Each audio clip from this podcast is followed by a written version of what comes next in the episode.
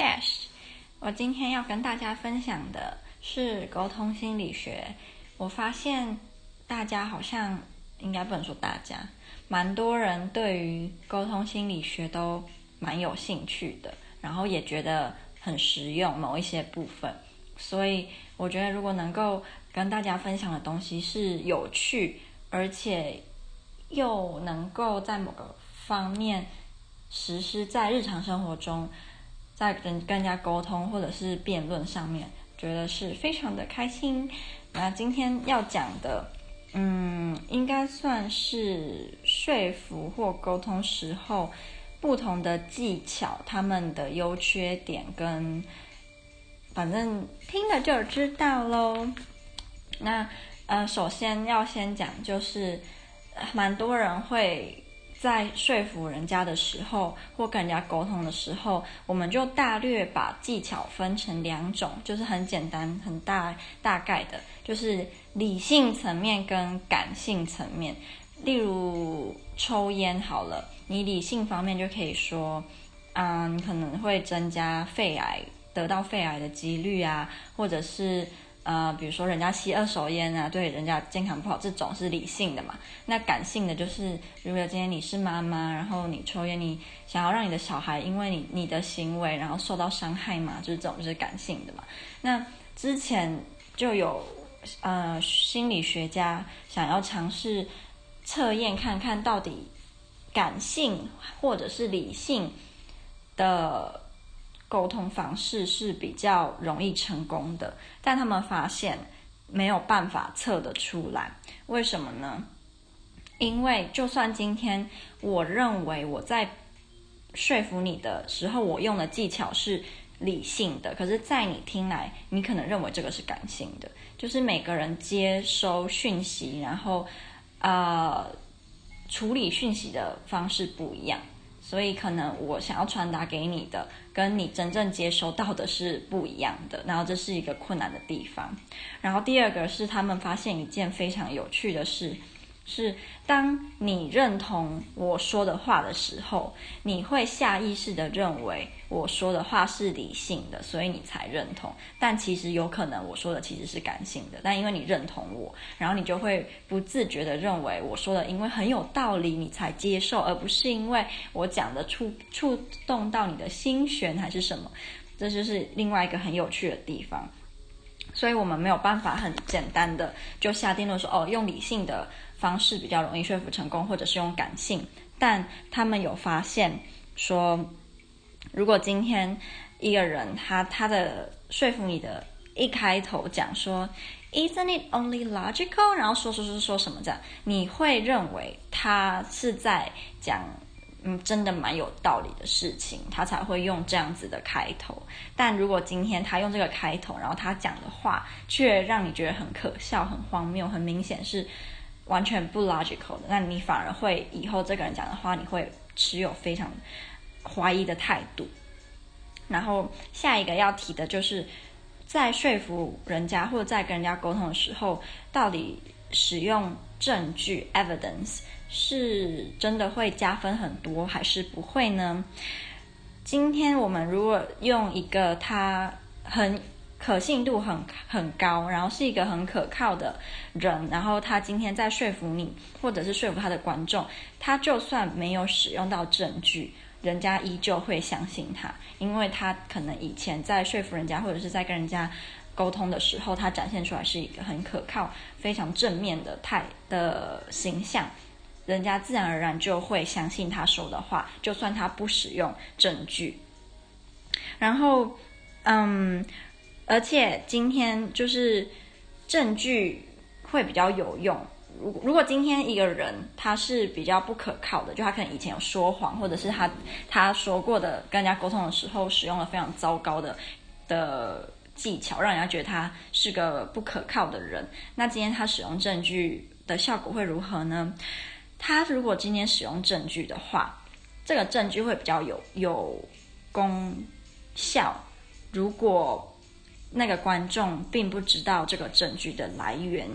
因为如果今天他是一个可信度很低的人，他使用证据，你会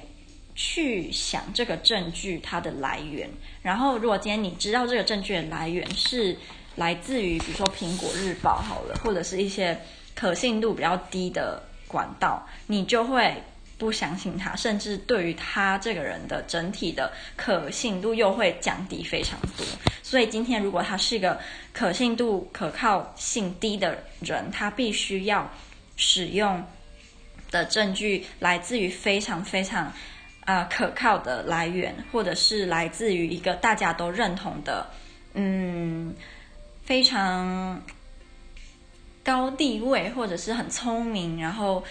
大家都很信任他的这种人，他使用这些人，或者是使用很可信度很高的来源，人他才会开始增加人家对他的信任感。好，然后，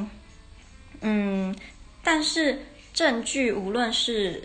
高可信度或低可信度的人都。应该要多使用，因为就算你今天是个低可信度的人，然后你使用了正当而且是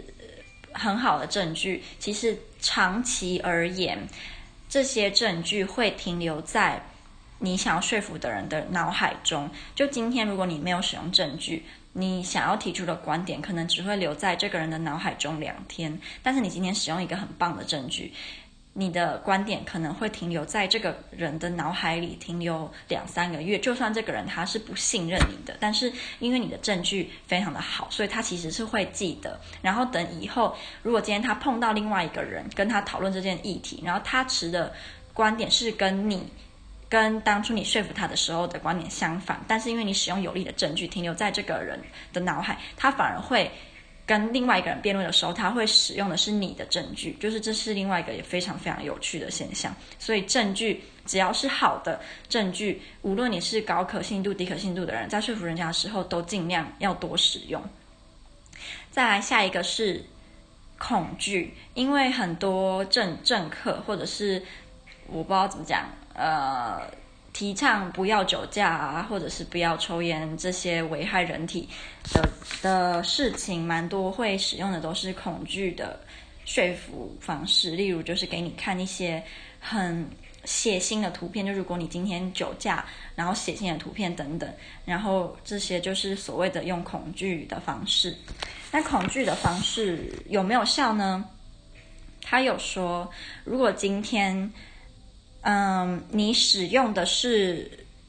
一个很可靠的来源，就你今天比如说使用的，嗯，说酒驾会造成什么样的伤害，然后这个数据是来自于比如说交通部等等，然后你使用很强的画面，比如说呃人家酒驾之后死亡的那些画面，你其实会。说服人家成功的几率会非常非常的高，但如果今天你使用的那些图片，或者是你使用的资讯是来自于比较低可信度的来源的话，你最好不要给人家造成太大的恐惧，因为这个不会成功。然后今天如果，嗯。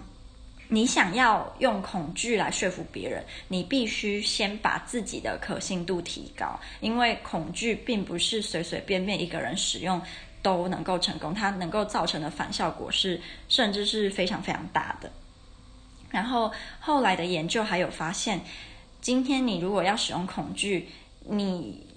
最有效的方式是你不要跟这个人说，你如果不相信我，你会造成你自己有什么损伤。你要跟他说，你如果不相信我，他最重要的那些人会受到伤害。当你听到因为你自己不相信某个人的说法，或者是不做某个人建议你做的事情，你爱的人会受伤，你会更容易去相信这个人。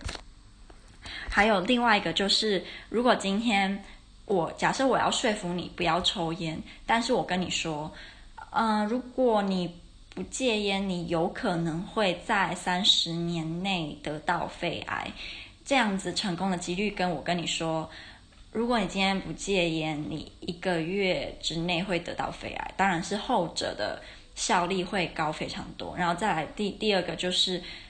说这句话的人，如果今天是医生跟你说这句话，就是说你如果不赶快戒烟，一个月内会得到肺癌。跟呃你不熟的朋友跟你讲，当然还是医生讲这个话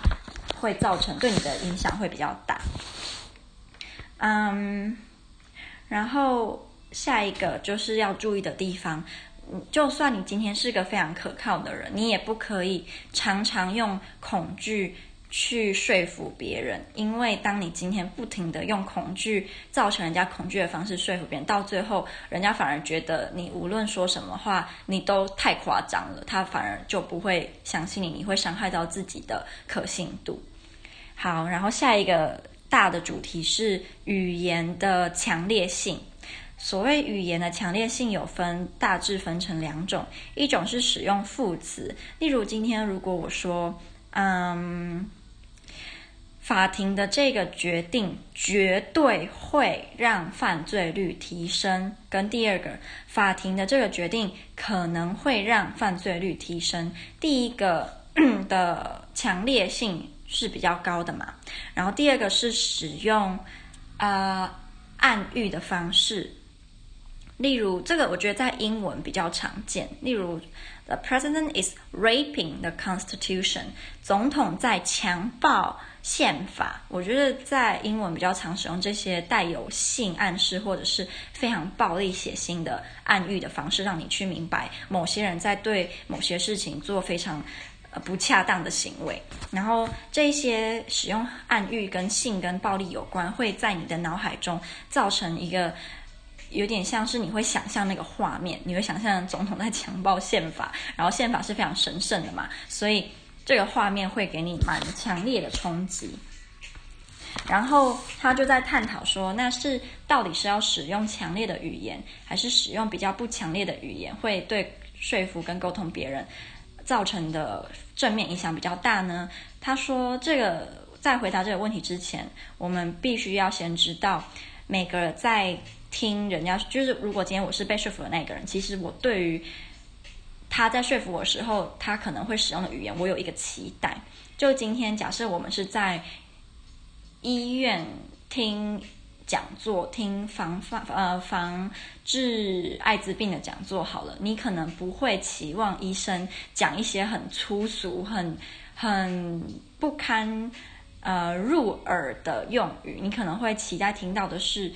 有知识，然后。是很可靠的资讯，这样，所以这个期待，如果今天你在那个场合，你做出来的行为、说出来的话不符合听众的期待，那你的说服人家的成功几率就会低很多。然后这个呢，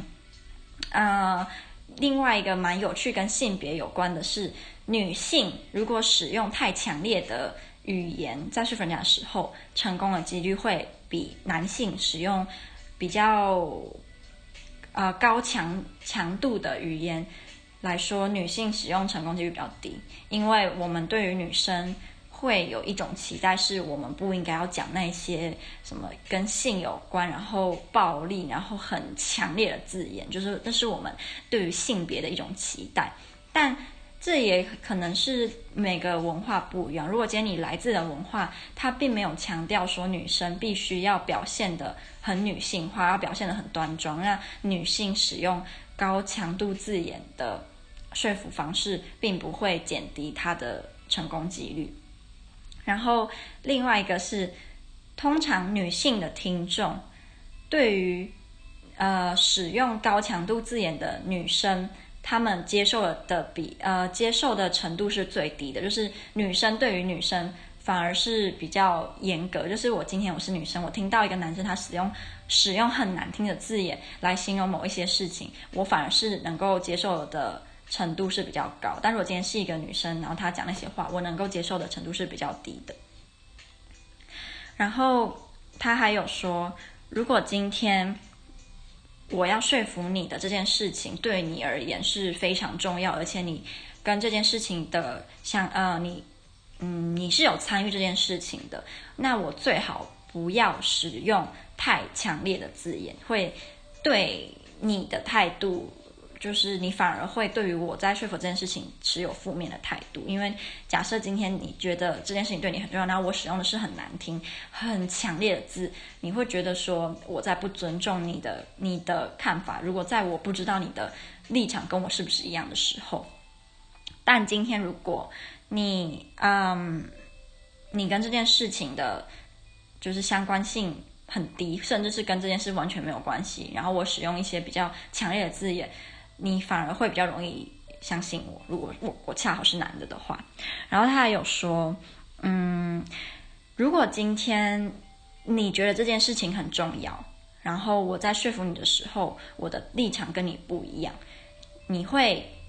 觉得你会下意识的觉得说，不是你自己的相信有问题，而是我这个人的可信度的关系。因为你对对你来说这件事情很重要，你当然不可能轻易改变你的态度。加上如果我使用很强烈的字眼，你就会觉得说啊，一定是他这个人个性就这么的呃，这么这么的强势，这么的呃没水准啊，他才会这样。所以不是因为我的想信仰是错的，就是这也是一种心理学上面的。啊、那个叫什么现象？对，嗯，然后接下来下一个就是，你今天如果在跟人家跟人家辩论，或者是想要跟人家沟通的时候，到底是只要说自己立场的一些事情，还是要把对手的观点也讲出来呢？他说：“如果今天你要说服的那一个人是不知道有，呃，对手的观点的话，你最好不要随便使用对方的观点，因为可能对方的观点刚好会正中你听众他的某一个点，就是如果刚好碰到他，就会觉得，哎，好像他讲的比较有道理耶，反而会让你的说服。”人家的那个成功几率降低，除非你今年是一个可信度非常高的人。所以，其实，在讲这些沟通的技巧，你必须首先要使用，就是让你自己成为一个可信度很高的人。那你无论在使用某些技巧的时候，你一开始你这个人站出来，你就代表了证据，你就代表了人家呃的立场。所以，就是要先把自己的可信度提高。然后他有说，就是嗯。你今天如果在说服的人，他是有受过教育、很高教育，或者是他是有认真在上过大学的人，那你最好一定要提出，最好一定应该是说你一定要提出反方立场，因为今天一个受过教育的人，你在说服他某件事情的时候，他脑海中自然而然就会